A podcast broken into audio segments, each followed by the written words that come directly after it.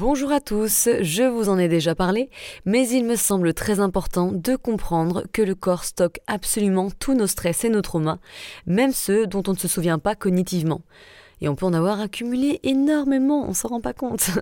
La vie est remplie de challenges, en passant par ce que l'on pourrait qualifier de plus petit.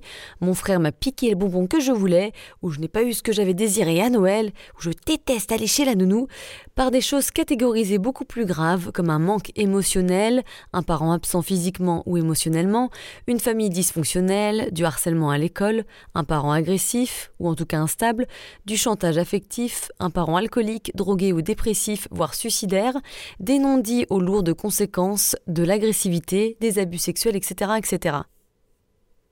Pour rappel, un trauma n'est pas un événement, ça n'est pas ce qui arrive.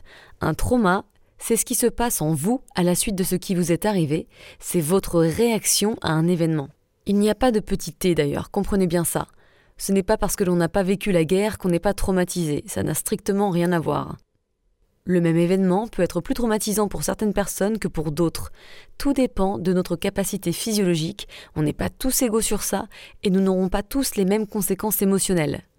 Bessel van der Kolk, psychiatre, auteur du super livre The Body Keeps the Score, Le corps n'oublie rien en français, définit le traumatisme comme non pas l'histoire de quelque chose qui s'est passé autrefois, mais l'empreinte actuelle de cette douleur, de cette horreur et de cette peur qui vit à l'intérieur de l'individu.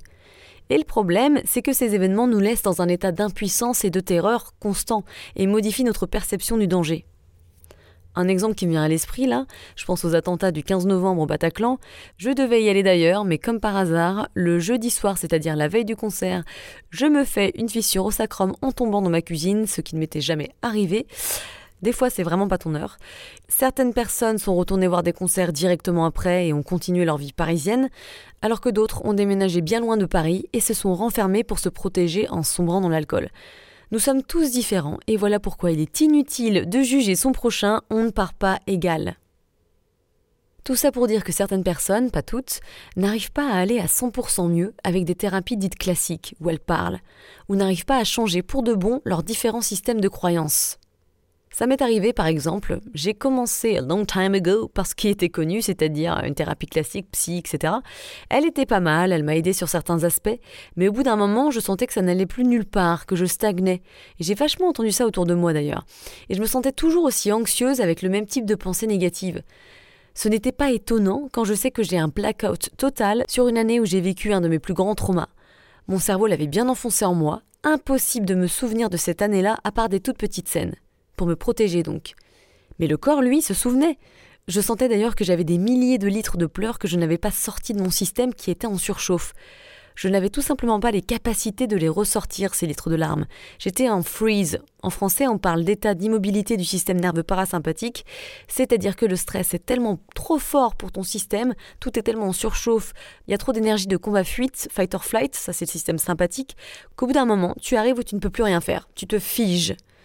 Donc la thérapie que j'avais faite, non pas que ce n'était pas utile, absolument pas, j'insiste dessus, mais cela peut s'avérer incomplet pour certaines personnes, étant donné que certains stress et épisodes difficiles de notre vie ne sont pas accessibles par le cerveau et donc par la parole. Ils le sont cependant par le corps.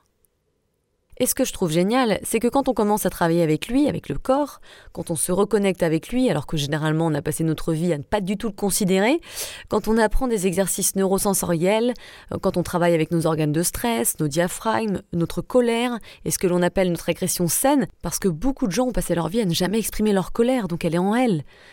Ils l'ont étouffé. Quand on ressent nos émotions et sensations sans peur, quand on écoute enfin nos besoins physiologiques primaires, etc., etc., il y a plein de manières de travailler avec lui, on va augmenter nos capacités et celui-ci va s'ouvrir au fur et à mesure, comme s'il sentait qu'on lui accordait enfin de l'attention, qu'il pouvait enfin nous faire confiance, et on va avoir l'occasion de ressentir des sensations qui étaient jusqu'alors inaccessibles. Certains souvenirs vont même revenir. Comme si le corps faisait remonter à la surface des souvenirs qu'il jugeait maintenant OK de ressortir. Ça, ça peut demander du temps. et ce que je trouve hallucinant, c'est que quand on travaille avec le corps, nos croyances vont automatiquement changer, et ce, sans forcément les travailler cognitivement. Pourquoi ça? Parce que ces croyances sont en fait une interprétation mentale de l'énergie de stress de survie stockée dans le système.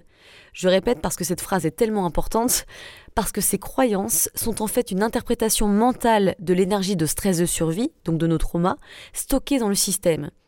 En d'autres termes, c'est le mental et nos croyances qui sont influencés par nos traumas stockés en nous. Si ce stress de survie est toujours là, on aura toujours le même genre de pensées et de croyances. Si on travaille sur cette énergie de stress qui se trouve dans notre corps par des sensations, des pulsions qui n'avaient jusqu'alors pas été exprimées, etc., etc., on va finir par transmuter cette énergie, par la débloquer, par ouvrir les tuyaux qui empêchaient l'énergie vitale de bien circuler. On va pouvoir se réguler et calmer notre système nerveux pour de bon. En tout cas, bien plus. Par conséquent, nos systèmes de croyances changeront automatiquement et ce au fur et à mesure. On n'aura plus non plus la cocotte minute qui déborde. On aura vidé notre jauge de stress. Donc on sera plus serein, plus conscient de nos limites physiologiques. On sera moins en train de partir au quart de tour hyper agressif. On sera plus connecté avec nous. On sera sûrement moins en freeze, donc en immobilité, à se recroqueviller sur soi, à s'enfermer. On sera plus authentique et plus pollué par toutes ces pensées limitantes. Voilà donc pour ce nouvel épisode de la Mind Body Minute. Si on récap, les thérapies classiques peuvent être géniales, mais parfois s'avérer incomplètes, notamment quand les praticiens ne sont pas formés au trauma, au corps, au système nerveux.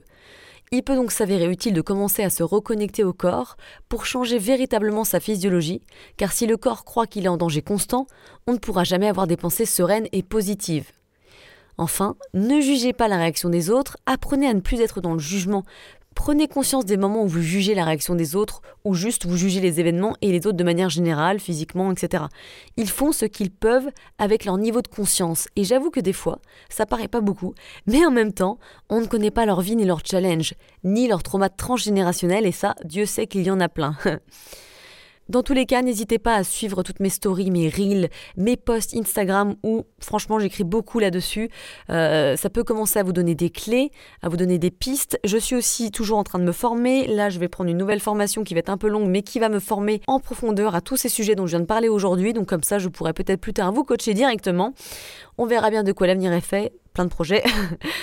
En tout cas, bisous, prenez soin de vous et n'hésitez pas à me dire ce que vous en avez pensé sur Instagram hein, de ces petits épisodes My Body Minute ou sur un avis iTunes par exemple ou par une note Spotify, un don sur Tipeee, e e, e en tapant Horizon Podcast, ça me ferait évidemment super plaisir car comme vous le savez, je ne suis pas payée aucunement et ça me demande beaucoup de temps personnel dans mon agenda bien rempli. Voilà, je vous embrasse, à bientôt.